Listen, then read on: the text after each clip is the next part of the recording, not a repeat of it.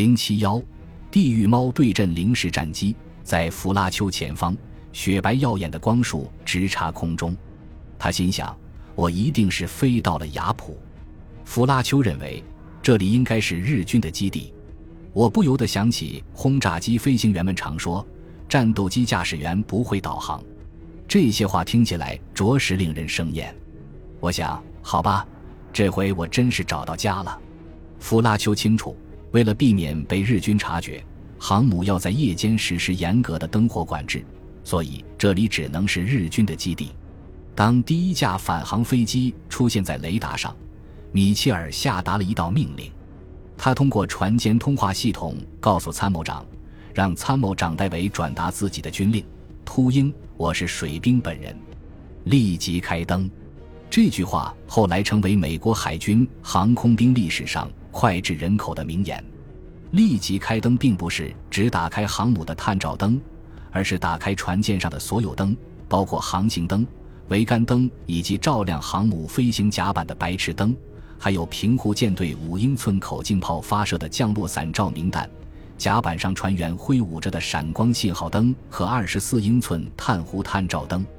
由于可以暂缓执行夜间灯火管制。”紧张不安的水手和军官们纷纷点上香烟，没有人比弗拉丘更加感到如释重负。在听到就近降落、就近降落的命令时，这名战斗机驾驶员才知道自己并没有误打误撞进入日军的领空。至于米切尔开灯的命令是迫于形势所需，还是按照原定计划行事，人们始终存在争议。有人声称。米切尔是因为形势所迫才孤注一掷做出这一决定，也有人认为上述说法不足为凭，因为提供照明是夜间回收飞机的标准操作程序，就连阿里伯克也觉得出乎意料。无论如何，对于返航的飞行员来说，耀眼的灯光令人震撼，仿佛是天赐的礼物。正因如此，米切尔才没有提前透露这一消息。他知道这些飞行员正处于危急关头，他们的燃油即将耗尽，身体极度疲乏，甚至还有人身负重伤。因此，米切尔希望他们能够专心致志、准确无误地进行导航，返回母舰。而他们的计算将关系到生死存亡。无论他们是否意识到这一点，他们都会不顾一切、竭尽全力返航。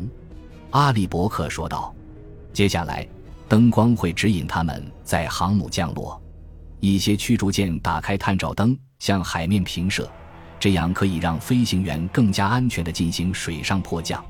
看到海面风平浪静，他们顿感宽慰。片刻之间，我们目瞪口呆。这种大胆的举动等于是让日本佬来袭击我们，但是随后我们由衷地感到欣慰。让周围的日本佬见鬼去吧！看他们敢不敢过来，管他是谁，美国海军会照顾好自己人。我们的飞行员可不能随便牺牲。卡伯特号上第三十一航空大队指挥官罗伯特温斯顿写道：“飞行员得到命令，他们可以在自己能够找到的任何航母降落，而航母也得到命令要接受所有的飞机。”巴伯说道：“第一批飞机数量很少。”着舰信号官以最快速度挥舞着手中的荧光棒，示意他们进入航线。没过多久，大批返航飞机令他们应接不暇。飞行员成群结队地进入着舰航线。当着舰信号官挥手示意他们远离航线，强迫他们绕行时，上空陷入一片混乱。一些飞行员想要分清哪些是航母飞行甲板尽头的探照灯。哪些是驱逐舰和巡洋舰上的照明灯？因为这两种灯一样明亮。当老旧的企业号与崭新的列克星敦号并列而行时，弗拉丘立即辨认出了企业号样式独特、形状宽大的舰岛。这位夜间航行经验丰富的飞行员发现自己的燃油还有结余，所以决定再绕行几圈，让那些燃油见底的飞行员先召见吧。他想。斯特利上尉率领五架复仇者驶入列克星敦号的等待航线，他发现自己不得不避开那些插入着舰航线的飞行员，其中包括贝劳伍德号的欧马克。欧马克的尾钩勾住了这艘旗舰的一道阻拦索，阻拦索将他的 TBM 轰炸机拖停。飞机管理员立即围上前来，解开阻拦索，将欧马克的飞机推向前方。他们发现欧马克的油箱中只剩下一加仑汽油。斯特利上尉返回一千英尺的高度，避免和其他人拥挤。海拔的改变耗尽他手下一名飞行员的最后一滴燃油。巴斯托马斯上尉被迫在水上迫降。斯特利的情况则乐观很多。在返回五百英尺的高度后，他找到列克星敦号，进入航线，平安降落。当汤姆布隆返回时，列克星敦号的飞行甲板刚刚关闭，他的燃油表已经到底。之前他进行了两次绕行，希望乱糟糟的甲板能够腾出空位。他不确定剩余的燃油能否让他找到另外一艘航母。如果他必须在水上迫降，油箱中也需要剩余一些燃油。布隆两次按动武器控制开关，让灯光闪烁，示意机组成员自己即将迫降。炮手巴纳扎克取下降落伞吊带，打开安全舱口。林森爬进驾驶舱中部。我看见，在我们前方的左侧有一艘特混舰队的驱逐舰。当时我已经放下襟翼，起落架仍然处于收上位。我一边朝驱逐舰做最后一次转向。一边闪起航行灯，希望能够引起他人的注意。然后我驾驶飞机缓慢地向水面降落。随着我们距离水面越来越近，发动机冒出的排气火焰在水中的倒影变得越来越明亮。飞机接触水面后猛地停了下来，浪花向上喷溅，越过驾驶舱和机翼。我一度以为飞机的机头会向上反弹，但它最终跌落下来。飞机也暂时漂浮在海面上，布隆和林森攀上右翼，巴纳扎克爬到左翼，三人打开机身的一个舱口，拉出救生艇。接下来，我们的任务是在飞机下沉之前为救生艇充气，然后登上救生艇。当天晚上，天上没有月亮，也没有人造光源，周围一片漆黑。不幸的是，我们在充气时放反了救生艇。我们来不及采取任何措施，飞机就沉了下去。我们紧紧抓住救生艇，但觉得最好的办法是给身上的救生衣充气，这至少可以让我们暂时浮在海面上。我拿起救生衣上系着的手电筒，尽量举起手臂开始晃动，同时大声吹响口哨。落水几分钟后，我们听到驱逐舰上有人喊道：“等等，我们马上回来。”我想。大概就是在这一刻，我们三人已经用光了身上所有的力气。二十分钟后，我们看见第二艘舰艇靠了过来，舰艇甲板上的探照灯向海面上四处搜索。我们再次打开手电筒，吹响口哨，还喊了几嗓子。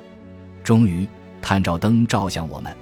我敢说，虽然当时我们三个飞行员浑身湿透，但是心里肯定倍感欣慰。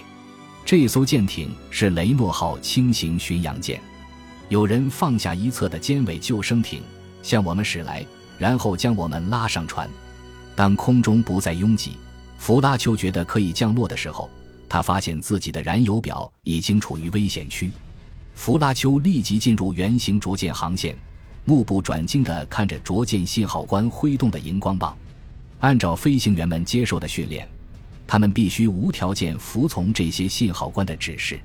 当见信号官打出着舰信号时，弗拉丘立即毫不怀疑地切断电源，让飞机落向甲板，尾钩挂住了飞行甲板上伸开的一条阻拦索。当飞机停下后，飞行甲板上的工作人员立即解开阻拦索。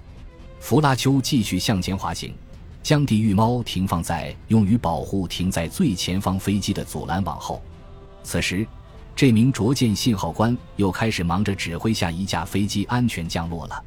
第一批靠近列克星敦号的六架飞机安全降落，但第七架飞机是一架来自大黄蜂号的地狱俯冲者。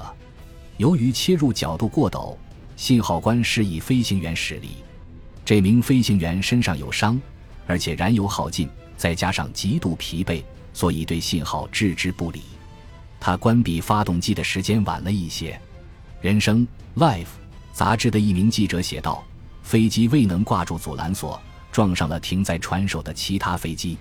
在撞进其中一架飞机后，轰炸机的螺旋桨导致其后座炮手遇难。几秒钟前，这名炮手还以为自己在经历过生平最危险的飞行后，终于安全返回。剑桥上的探照灯对准事发地点。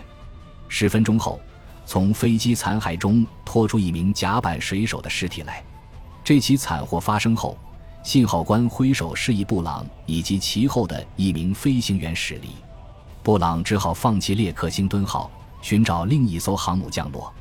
在邦克山号上，另一架地狱俯冲者未能挂上阻拦索，直接撞在阻拦网上，最终机头朝下停了下来。这名来自大黄蜂号上的飞行员及其机组成员均未受伤。当飞行甲板上的工作人员试图将他们拉出飞机时，卡伯特号上的一架 TBR 载着舰时失去控制，将这架地狱俯冲者撞翻，导致三人丧生，四人受伤。七号上两架飞机在试图同时降落时险些酿成灾难，其中一架挂住了第二道阻拦索，另一架挂住了第五道，简直就像奇迹一样。乔治·布朗上尉虽然击中了飞鹰号航母。但他的复仇者是当天由于操作原因坠毁的七十九架飞机之一，其中大多数飞机因为燃油耗尽在水上迫降，或者在飞行甲板坠毁。这个数字远远超过了美军在袭击中击落的十七架敌机。迄今为止，美军共有一百七十七名飞行员和机组成员失踪。本集播放完毕，感谢您的收听。喜欢请订阅加关注，主页有更多精彩内容。